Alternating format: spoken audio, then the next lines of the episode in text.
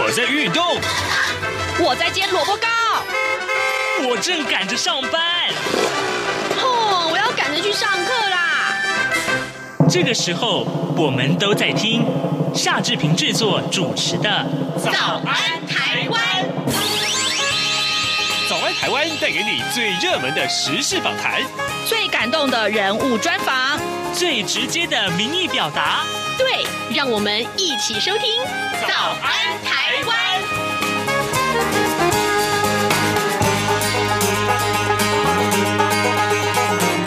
早安台湾，我是夏志平。今天是二零二一年的十一月二号，星期二。今天的志平要在早安现场这个单元里面跟您探讨这个话题。各位啊，上个礼拜四的时候，在台湾有三座简易旅馆，呃，那个时候呢，呃。结果他们的窗外啊，同时飘起了黄丝带。那这个呃，到底是什么样一个行动呢？原来啊，呃，是这个机师工会啊啊，这个桃园市的机师职业工会，他们呢，呃，有他们的所谓的抗争的行动。而他们要抗议的是什么？跟疫情有关哦。待会儿呢，我们要为您连线桃园市机师职业工会的理事长李信燕。我们请理事长呢，跟大家来聊一聊他们的抗争的诉求。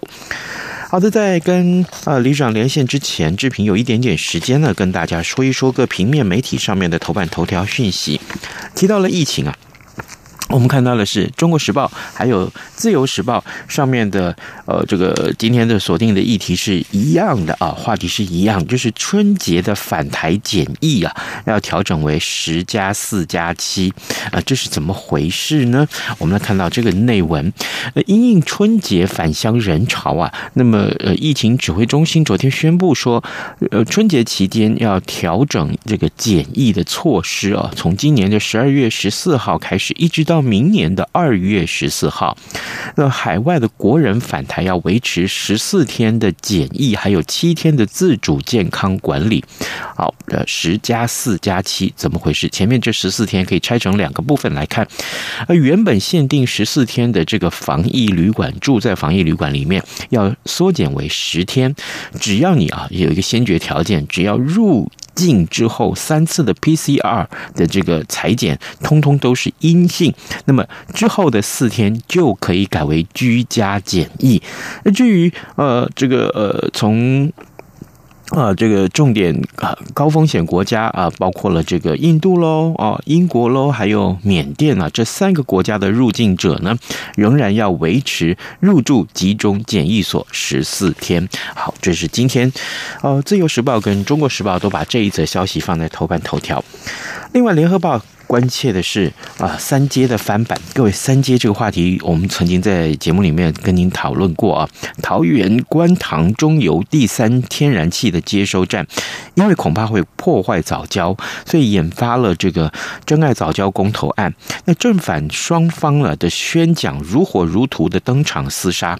那没有料到，在基隆的这个台电协和电厂，因为将要转型为天然气发电，呃，打算要新建。第四天然气接收站预计啊，填海造陆有十八点六公顷，就被质疑有大概有七万多株的这个珊瑚会遭到活埋，就好像是三阶的翻版一样。全案昨天呢三度闯关环评啊，就是环评的初审了啊，仍然是触礁，遭到决议补正再审。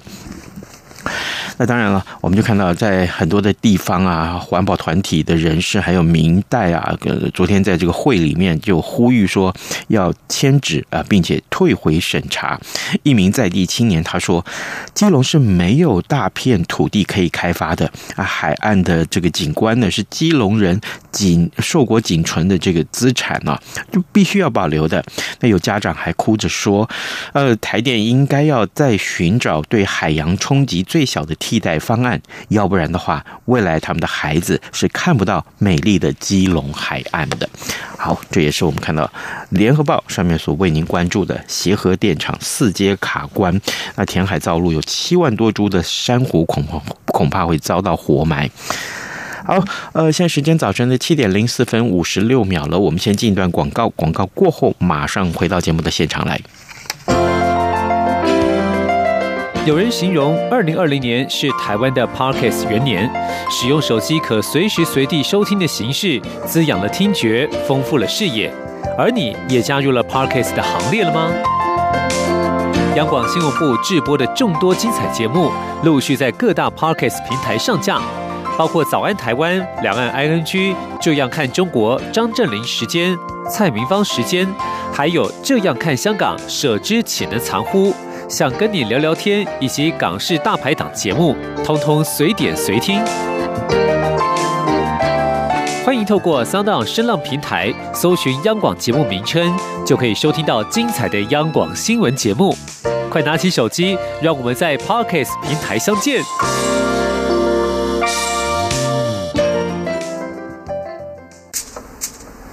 早安，台湾，正吃着什么样的早餐？吐司加火腿蛋，咬一口，然后收听中央广播电台。早安现场。这里是中央广播电台台湾之音，您所收听的节目是《早安台湾》，我是夏志平。此刻时间早晨七点零六分三十二秒啊，各位，我们先跟大家来说一说这个新闻。台湾的新冠肺炎疫情虽然已经稍缓了，但是您知道吗？仍然是有很多人因为工作的关系却深受其害啊。上个礼拜四，也就是二十八号，有超过三百名的航空公司的机组员，他们在三个不同的防疫旅馆啊，同步。发起了黄丝带行动，黄飘带行动，对不起啊，黄飘带行动。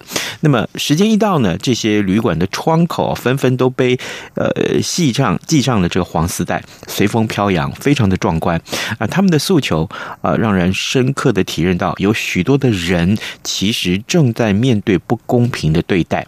今天早上呢，早安台湾节目要为您专访桃园市。机师职业工会的理事长李信业，我们要请理事长为我们说明啊，呃，在疫情之下，机师们的工作到底有多辛苦呢？理事长您早。早安，主持人早，呃，各位听众朋友，大家早。是，谢谢李长辛苦了，我先跟您说这句话啊。谢谢，嗯，谢谢。好，来，我们先跟听众们解说一下，其实黄飘带行动受到了很多的关注啊。那发起这个行动的理由是什么？那天的行动的规模又如何？嗯，这是在上呃十月二十八号那一天哦，那由技师工会这边发起了，目前在。华航跟长荣总共有呃在三个居检旅馆，那我们组员发起了这个黄飘带的运动。每一个旅馆的话，不等于我们大概都有每一天大概都有将近三百位的机组员在旅馆里面进行居检。那那天的话呢，在这三个旅馆大概加起来就有三百位的机组员参与的这个活动。那我们为什么发起这个活动？很重要的一个原因就是在呃。在日前，在十月二十八号之前几天呢，我们不幸的就是有一位在华航的外籍技师、外籍机长，他在华航服务了超过二十一年的时间。那他在对他在生前呢，在因为我们从去年的呃疫情爆发以来，那一直到现在，其实组员一直在长期的缺检跟执勤的这样一个循环里头哦。待会在呃机组员的这个呃检疫条件跟制度，我等一下可以跟各位做个说明。嗯，那。因为在这样连续的执行跟检疫的状况底下，还有相对的一些，就是说，因为符合为了符合这个检疫的需求，所以我们有一些很多人身自由上面的限制。那么在还有一些就是家庭没有办法照顾的问题。那在他生前，他也跟他的其他同仁还有朋友反映了，甚至他把他的小孩，我知道说，为什么你每一次出去都是二十几天？那你是不是要抛弃我了？为什么你没有办法回家？所以他很难告诉他说我，我我。这么做，我是为了在保护你，我在保护台湾。嗯、对，所以，但是他有有，其实有透过一些讯息的方式跟呃相关的同仁这样做一个表达。那么很不幸的，他在呃十月下旬的时候，他在家中猝死了。那被女儿发现的时候是躺卧在浴室当中。那对，因为时间也错过了黄金期，所以后来也非常不幸的，就是这个事情就发生了。那我们这个黄飘带的运动，一方面是为了悼念他，一方面也是为了要让大家知道说，其实在这一年将近一年半，超过一年半的时间，将近两年的时间，其实有我们这样的一群人，非常还是兢兢业业、努力的在守护着台湾，在维持这样子非常。严谨的这个检疫政策哦，所以呃，希望是透过这个方式让大家知道，就是说，其实目前问碰到面临的问题跟困难，因为一直长期以来我们也知道，就是说在呃之前。之前不管是长航也好，华航也好，那么有机组人确诊的时候，那当然偶有一些违规，但是其实大家都忽略的，我们本土台湾大家守护的非常好，嗯，偶尔有少数几个人违规这样的情绪发生的时候，但是大家却在机组人上贴上了标签，嗯，就是我们的比例上面来讲的话，违规的比例非常少，不到百分之一。对，是。那其实大家反而，大家反而没有去正视这些，就是说没有去肯定，而且没有去认同这些非常兢兢业业努力的机组员。所以，其实我也希望借由这个机会，跟呃社会大众还有各位听众做一个说明哦。其实大部分的组员其实都非常非常的努力。然后再认真的，那他们也不想，就是说在之前有疫情爆发情况再次的发生，所以大家真的都为了牺牲自己，呃，非常非常的坚守岗位。因为另外一方面，我也要提到，就是说，其实现在虽然我们的客运哦，跟往年比较起来，其实我们客运去年来讲，台湾的旅客人数不到往年的百分之一。嗯，但是大家或许不知道，就是说。呃，在货运的部分，其实我们是有增无减，因为人没有流动，但是货还是必须要流通。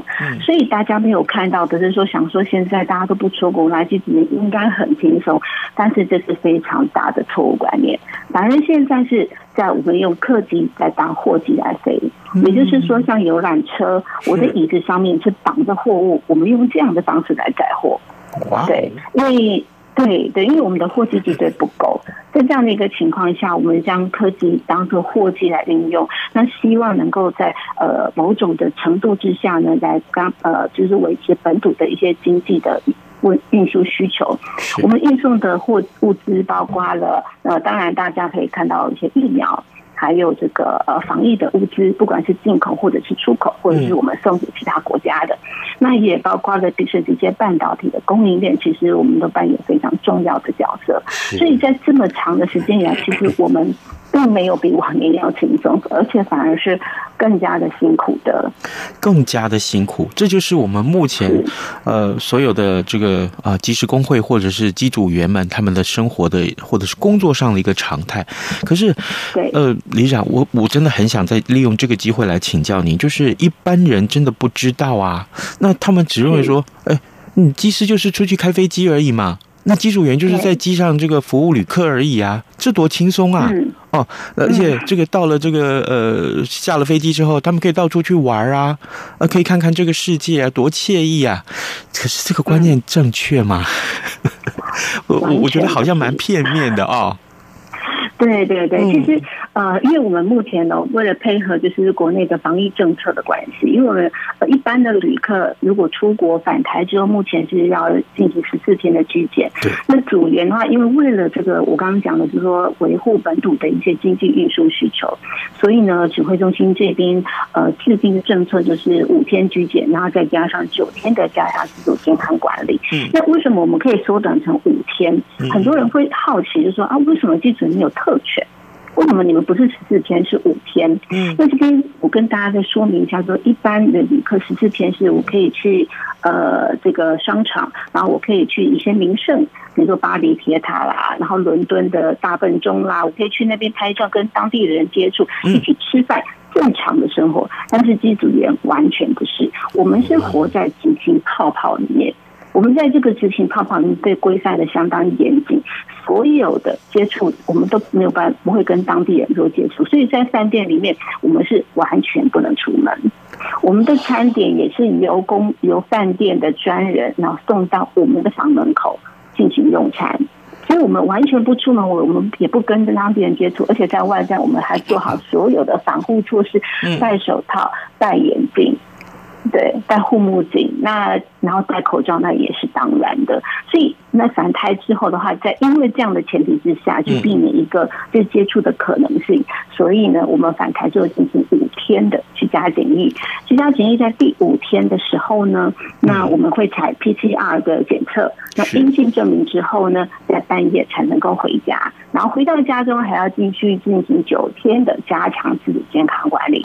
在加强自主健康管理的期间，我们不能够搭乘公共交通工具，不能够去人群多的地方，甚至比如说呃卖场啊，像一些就是购物中心，对，医院当然也不能去。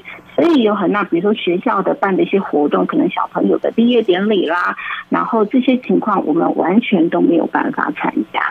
所以其实这么长的时间以来，因为大部分的民众居检十四天，嗯，他可能不会很频繁，就只有一，比就一年当中可能只有一次两次，顶多五次是我目前看到的。是对，那但是因为居职就是在这样一直的循环当中，那么为了维持本土的运输，嗯，所以呢，更更奇妙的一点就是在。指挥中心制定的这个规定来讲的话，在五天的居检，理论上我应该要完成五天居检才能够做 PCR 的阴性证明，然后再进入社区。但是为了要增加航班的运作跟调度，所以呢，在居检期间我不能进入社区，我不能出门，但是我可以去上班，但是我可以把我送到机场去，然后继续再飞另外一架飞机再到国外去，这不合理呀。所以这样的情况下，我们都没有经过一个 PCR 的检测阴性，我还会跟其他的同事一起混飞。所以这就是我们主张的，就是说这个叫做居检再派飞的方式，其实很容易造成组员之间的交叉感染的问题。对，所以在上个礼拜也很不幸的，也有一名我们的外籍机师，那他。也发生了居检再派飞之后，那他才发现了他有确诊的这样的一个情况，但是他匡列的人数的话，结果是没有居检再派飞的四倍以上，因为他接触的人变得很多，而且他的意调会变得困难跟复杂，因为他接触的人来自世界各地，有在欧洲，有在美国的，对啊，所以他。这个，所以他会影响的层级跟范围其实会比较大的，这家公司的风险会比较大，还有组员确诊的这样一个风险。所以其实我们有一直这样的提出，就是说，其实这个部分相关的单位跟主管机关必须要去正视这个问题。照刚刚理事长您所说的这个所谓的五加九呃这个相关的一些规定，还有就是面临工作上所必须要去呃受到这些改变，那。我我我我的认知是，这就是一个漏洞，哎，对不对？我可不可以这么说？嗯，对，某种程度上来说是。虽然我们执勤之前会做一个快筛，但是快筛基本上它的这个呃，就是说确诊准确度其实并没有那么高。那问所以也就会、嗯、对对，所以会问题就来了呀。既然是这样子的话，那为什么不能够让这些机组员要有充分的休息，或充分去执行那个呃检疫的规定呢？还会硬要让他们飞，这不是很不合理吗？是，但因为这样子的话，航班的运作就会减低，哦、会影响到整体的经济。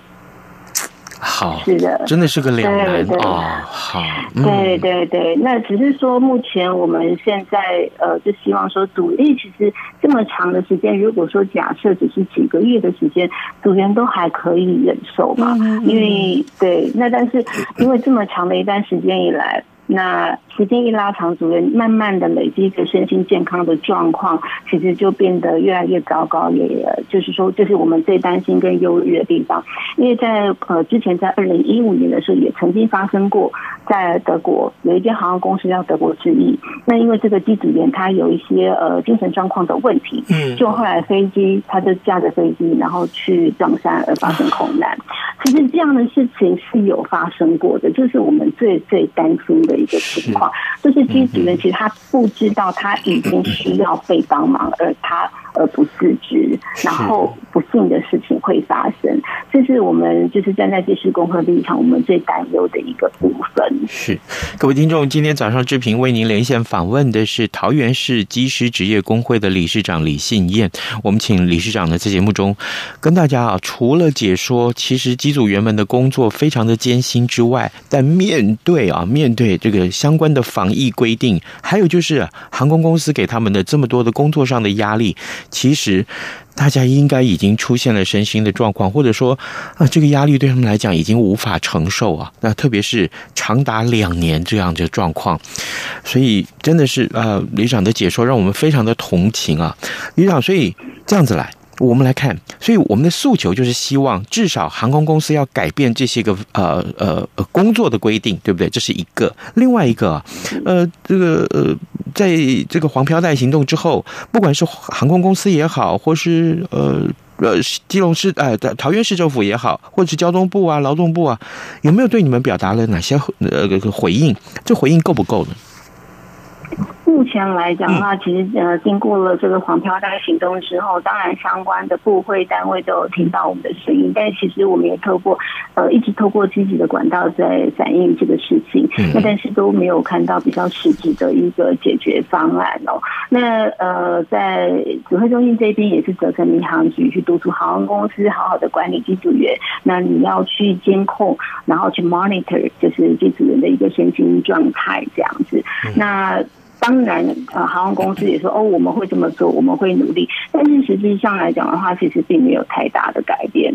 所以在目前的情况下的话，就是从工会、机师工会这边，我们在呃前几天我们也发起了，就是说对机组员的身心健康调查。那这一次呢，我们是跟着中华民国的这个智商师工会全国联合会这一边，然后去做一个呃合作。那由这些智商师跟我们一起联合设计这样的一个问卷表单，让这些机器人可以来做一些自我评估的方式，能够了解他是否需要这样子智商的服务，然后或者是说他是不是真的是需要帮忙的，而大家却不知道呢？那我们也希望就是说，透过这样的方式，让组员可以明确充分的表达他自己目前的现况。那在能呃，那么如果因为我们我们同时也会提供智商的管道。给这些飞行员来使用。那么，如果说呃他有这样的问题的时候，那也欢迎就是说机组员透过这样的方式。呃，可能能够先部分舒缓一些状况这样子。那当然，就是说在整个政策面的部分的话，我们还是要尊重指挥中心的专业跟态度，因为每一个国家的这个疫苗的普及率还有医疗体系上的不同差异性。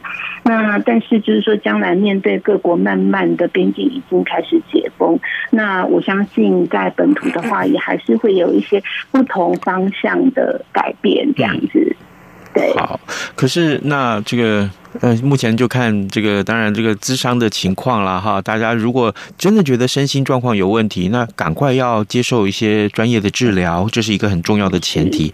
但更重要的是，我们也希望啊，航空公司真的可以至少在订班表的时候，可不可以有一点？我我这样说，不知道会不会太重？对，就是至少要考量一下大家实际上的状况是什么。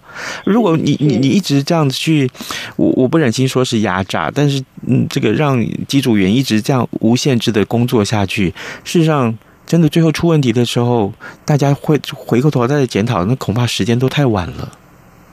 是，也尤其是接下来，就是说，呃，我们有一些技师，那他们返国之后，他们是从国外来的外籍技，国外来工作的外籍技师，那他们都有表达，就是接下来的他们的节庆，圣诞节，那他们的过年，那他们返家之后呢，他们可能暂时就不回来了，他们希望等到台湾的检疫政策，或者说整个呃是，就是说组员的工作情况稍微缓解之后，他们才会考虑再回来台湾。对，可能就是暂时就先用呃一个留职停薪的方式的，所以这样的话，相对的剩下在台湾工作的国籍机师其实就更辛苦了。而且现在也有发生一些，就是说，即使是我们也想休息，那我们可以用我们的权利，我们的特休假，然后去安排嘛。我们也是希望大家说，哎，如果你可以休息的话，没有特休，那就请特休，让自己喘口气。嗯，但是被航空公司拒绝了。对。那甚至有些司机是说，那我留职停薪可不可以？公司也说不行，不合格。所以在这个地方，我们真的是非常非常的无力呀、啊。对对啊。唉，我我我听了觉得好难过。哦，好，那这样子，我们那我们看，假定说。现在我们发起了这个黄飘带行动，当然呃也行动过了。那接下来下一步会有什么样的这个行动呢？工会的下一步的行动是什么？还有我们怎么样去争取各界的支持，好不好？因为因为只有工会来发声，也许大家会觉得，你知道这网络上酸民很多啊，会想说啊，你们点上点点点点点点，其实讲的话很难听，我都不愿意转转述。那这个那好，这个我们怎样去希望各界一起来声援工会，好不好？嗯，是您这个出发点，我觉得非常好。因为其实大部分的机组人，就像呃您刚才说的，就其实没有了解我们的，就一般社会大众没有了解我们的工作形态跟状况，那么以为就是我们可以非常自由，但是其实不是。那也不晓得，就是我们这一年半的时间，将近两年时间以来，其实我们的呃生活是过的什么样子的情况。嗯，所以我们也就是透过各个方式跟管道，不管是媒体也好，或者是说我们的行动也好，那要希望能够让大家知道，我其实。机组人并不是大家想象的这样，当然偶尔会有一些违规的机组人法情况发生。那我们也认为，站在我们的立场，如果你违规了，那该惩处就惩处，该有什么法则就是法则。嗯，那但是其他规规矩矩、规呃守规矩的人，应该是要被肯定跟尊重的，还有支持。对，我常常会举一个例子，就是说，如果今天跟高速公路，那如果你超速了，嗯，那超速的人他该收罚单，那就应该收罚单。但是对其他人好好驾驶的人，你应该是要跟他说，哎，你做的很好，而不是我，而不是用这样的方式，然后而且去对其他的组员去做一个，就是说记载。所以我们是希望说，能够给组员这个群体哦多一点点的肯定，因为呃，大家会觉得。牺牲好像也没有获得大家的支持，所以我觉得这是大家最无力的地方，甚至连我们的家人都会被猎物，然后被歧视。去学校的时候，那学校的老师会说：“哎，如果你的父母亲或者是机组员的话，将会特别关切，或者是他的父母亲当时如果在居检，那你就不能来学校喽。”没有这种情况，是的，对。那甚至我们的就医权也受到影响。如果说。我刚才说过，在加强自我健康管理前，我没有办法去医院。所以，如果我的家人不管我自己看病，我不能去。我的家人如果说要开刀，呃，重大的手术，我们也没有办法陪病，因为我们的医院门都进不去。对，所以这个是这么长的时间以来，机组人心中最最最无奈的地方。曾经有个机组人跟我说，他说他的女儿问他爸爸：“你今天什么？你这次出去什么时候回来？”他说：“我不知道。”那他的女儿，他的太太告诉他说，其实他不在的时候，女儿会偷偷爬到他的枕头上，去闻闻他的味道，然后去闻闻他外套上爸爸的味道。如果这样的一个情形发生在自己的您各位自己的小孩子身上的时候，大家不会觉得非常非常的揪心吗？对啊，因为你没有办法陪伴小孩子，对，就是他们人生就只有这么一次而已。是真的，孩子的成长只有一次。那可是机组员呢？机组员如果没有办法亲自参与的，因为防疫的关系，因为工作的关系，没有真正的机会来参与这个孩子成长的时候，我们要不要多多给一点谅解，多给一点同情呢？各位，我们今天探讨这个话题其实有点沉重，但是事实上，大家当大家正在逐步的松懈的时候，因为疫情啊，慢慢的这个。缓解的时候，他说：“哇，从今天开始，十二月二呃，这个十一月二号开始，大家就可以不用戴口罩了耶！哦，可以这个开放这个很多场所，公共场所都可以，包括饮食啊什么点点点点点。可是你们想过是谁付出了代价？当然，防疫的这个规定很重要，不过我们真的要为大家多关注啊！呃，机组员？机师跟这个机组员他们。”面对这么重要的这个疫情的防疫的规定，他们已已经都遵守了啊，但是他们却还要受到一些误解，这一点是真的不公平的哦。绝对不公平啊！我们也希望工会的诉求可以早一点收到航空公司，因为这是航空公司最重要哈，这个关键中的关键啊，呃，多给一点点这个呃呃多宽容的这个规定的放宽。好，我们今天也非常谢谢桃园市机师职业工会的理事长李信燕接受我们的专访，理事长辛苦您了，辛苦了，谢谢谢谢主持人，谢谢谢谢谢谢。好的，呃。其实啊，这个防疫的规定啊，呃，虽然是要遵守，但是我们也希望有多一点点的人性，对不对？啊啊，今天节目时间也呃也差不多到了啊，志平还是呃恳请呃这个请求大家可以的话上到中央广播电台的官网上面为早安台湾节目按个赞，同时呢也上到脸书的粉丝专页上面为我们按个赞。明天我们要开现场直播，请洪章来跟大家聊时事了哟。好，嗯，明天见，拜拜。被丢弃